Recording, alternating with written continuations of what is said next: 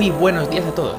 Estáis escuchando Efit and Coffee y vamos a seguir hablando de coche eléctrico, más específicamente del Tesla Model 3. Sí, ya toca. Eh, no voy a hablar de café porque me estoy tomando el mismo que el de la semana pasada, así que me lo ahorro y os lo ahorro. Em, preparándome el tema este del Model 3 me he dado cuenta de que en 8 minutos no se puede hablar de un coche, es, imposible. Así que creo que vais a seguir escuchando durante unas semanas más porque voy a dividir el tema coche en varios apartados. Hoy vamos a hablar eh, exclusivamente del apartado material, por así decirlo, exteriores, interiores y tal. Y comentar algunas cositas básicas eh, que se ven nada más acercarte al coche o nada más acercarte cuando te lo entregan. El primero, y es el que más me chocó a mí, es que el coche no tiene llaves. El coche se abre y se cierra con la aplicación del móvil, que va muy bien, y con una tarjeta de crédito, digamos, del tamaño de tarjeta de crédito, que es una tarjeta RFID o NFC, no sé si es lo mismo, que simplemente la acercas al pilar B del coche y abres. Y si quieres cerrarlo, pues haces lo mismo.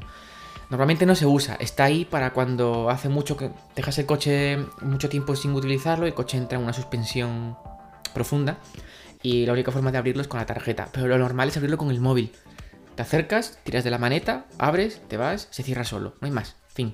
La aplicación también sirve para ajustar la climatización, abrir los maleteros, todo eso. La otra cosa que llama muchísimo la atención es que el Model 3 tiene un maletero delantero bastante grande. Cabe una maleta de cabina de avión. Yo la uso para meter cables, las bolsas de la compra, cosas así, mochilas, cosas así de diario. Es muy, muy cómodo. Y algo muy curioso es que tiene una tapita eh, en el capó que, que, al levantarla puedes ver algunos elementos extra del coche, como donde se rellena el líquido del parabrisas, y hay una batería de 12 voltios. Es muy curioso que un coche eléctrico tenga una batería de 12 voltios. Tiene una explicación. La primera es que es por ley obligatorio y la segunda es que es la que mantiene activos los sistemas de seguridad si algo malo ocurriera con la batería principal. O sea que tiene cierto sentido. Luego vamos dando vueltas y lo que puedes ver son, en mi caso, unas ruedas con un tapacubos de plástico. Es algo que llama mucho la atención. Tesla dice que con el tapacubos eh, conseguimos un 10% de extra de autonomía. Ojo, ya está incluido en las pruebas de autonomía. Es decir, si mi coche certifica 410 kilómetros de autonomía, ya están hechas con las aero. Cuando se las quitas, pierdes autonomía. Y sí que la pierdes. Eh, pero bueno, mm, tampoco es tan terrible. Hay quien le gusta, hay quien no. Sé que a Nacho no le gusta nada. No le gusta todavía menos lo que hay debajo. Pero bueno, él no tiene esas llantas, así que no hay problema. Eh, ¿Alguna cosilla que podría ser mejorable? Mm, la pintura. La pintura es bastante mala.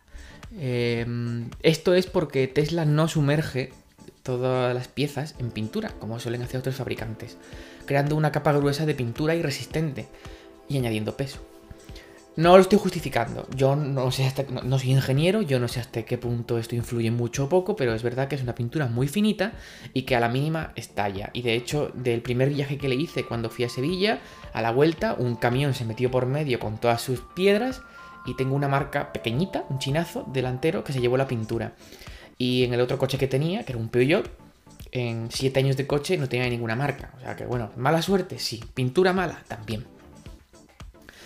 Eh, el tema de la pintura tiene una parte positiva, porque mal de muchos, consuelo de tontos. Y es que si dentro de 5 años quisiera pintar el coche de nuevo, como lo van a pintar a spray, va a ser la pintura y la misma, y la misma forma que cuando lo compré. Por tanto, no es lo típico que cuando compras un coche nuevo de fábrica siempre se dice que la pintura no queda igual. En este caso sí, igual de mal, pero bueno, igual. He de decir, cuando lo recogí, ninguna marca, ningún defecto, ningún nada. Eh, revisé todas las juntas posibles de las puertas, de los maleteros, de todo lo que se me ocurrió. Y tengo que decir que he visto algún Audi en el que me entraba un dedito entero por alguna junta. Pero bueno, eh, Tesla está bastante mejorado y si no, lo dices, te lo arreglan al momento y se acabó. Pero en mi caso, nada. Eh, ¿Qué más podemos decir así de exterior? El techo es una pasada porque es completo de cristal y es muy muy interesante ver que, en la parte, cuando miras por el espejo retrovisor, no ves el techo, es todo un cristal, que además está oscurecido por encima. Un oscurecimiento que a mí no acaba de convencerme porque reconozco que es un coche en el que entra muchísimo calor Y de hecho tengo pensado tintarlo en breves, toda la parte superior y las, las mm, ventanillas traseras. En fin, eh, seguro que me quedo cosas, pero así por encima yo creo que está todo hablado. Eh, puede gustar más, puede gustar menos. Mí me parece un coche precioso, con un diseño muy bonito y muy bien pensado. Eh, en el interior, la primera vez que me monté en el Model 3 reconozco que fue muy chocante. Primero porque es demasiado simple, es muy minimalista. Es como que al principio es un poco bajón, porque es un coche de 50.000 euros que te montas y dices, pero, pero ya, o sea, ya este volante y esta pantalla, esto es todo lo que vas a darme. A mí me gusta, eh, me encantó. Lo que no me gustó fue el volante, sigue sin convencerme del todo, aunque tengo que reconocer que es un volante muy cómodo, muy fácil de agarrar, muy gustoso, pero es feo. Es muy simple y feo y tosco. Y también tengo que aclarar que yo estoy un poco sesgado porque yo tenía antes un 308, un Peugeot, y el que no lo sepa, los, los Peugeot nuevos tienen unos volantes muy pequeñitos y son muy curiosos, te dan una sensación de conducción muy diferente. Eh, no es el caso, este volante es grande, es grueso, pero es cómodo, ¿vale? Es cómodo. Los botones, las rueditas para manejar las cosas están muy bien diseñadas, giran muy bien, responden muy bien. Espero, espero que duren mucho, porque parecen las típicas rueditas de ratón que te duran un año. El interior del Model 3 ha cambiado. El que yo tengo, igual al de Nacho, tiene una consola central en piano black, que es muy brillante, muy sucia, pero muy bonita. A mi gusto es muy elegante, a mí me gusta más que el actual, aunque he de decir que el modelo actual en vivo gana muchísimo más que en fotos. No se puede tener todo, así que... Eh, eso sí, espacio de almacenamiento por todas partes, porque no hay ningún eje central para transmisión ni para nada, y toda la consola central está hueca y está llena de recovecos para guardar cosas. Yo creo que una botella de litro y medio cabe entera perfectamente si la metes hacia abajo. Eh, para el que se haga la pregunta, las marchas se cambian con la palanca derecha del volante, estilo americano total, ¿vale? No, no hay una palanca central. Más cosas, los asientos son comodísimos, pero comodísimos. Son blanditos, pero duritos. Es todo, todo a la vez. Eh, Agarra muy bien, configuraciones 1000, eléctrico, tiene hasta la bolsita lumbar esta que se infla y se desinfla para, agarrarte bien. Y se regula de todas formas posibles. El volante también se regula de todas formas posibles. Y además el coche te permite configurarlo para que eh, cuando tú abres el coche esté en una posición, digamos, expandida para que entres fácilmente. Y en cuanto pisas el pedal de freno, el volante se acerca a ti y el asiento se recoge también para prepararte para la conducción óptima de. La, posición óptima de conducción. ¿Qué más? Eh, otra cosa que me llamó mucho la atención fue la climatización. La climatización no es mecánica, o sea, al uso nuestro de con las manos mm, modificar el flujo, sino que se hace desde la pantalla. No sé muy bien cómo funciona, pero en la pantalla tú eliges hacia dónde quieres que vaya el flujo y se mueve por todo el ancho de la consola central. La verdad es que es una pasada como lo hace. Eh, climatización trasera, por supuestísimo. Y la parte trasera destaca bastante espacio, libre de rodillas. Es verdad que los asientos traseros creo que son un poquito bajos y no recogen del todo las piernas, pero yo creo que se puede hacer un viaje largo perfectamente en ese coche. En la parte trasera tiene dos USB-C que he medido y dan 10 vatios de potencia. Y en la parte delantera hay un USB-C en el mío y un USB-A. El USB-C eh, da 27 vatios de potencia. En mi caso, yo he podido tener un MacBook Pro enchufado y no cargando, pero sí manteniendo la batería, lo cual, bueno, está bien. Es importante tener en cuenta que, esta electricidad en realidad viene de la batería de 12 voltios, no viene de la batería grande. Pero bueno, que la batería de 12 voltios cuando se descarga recoge batería de la batería normal.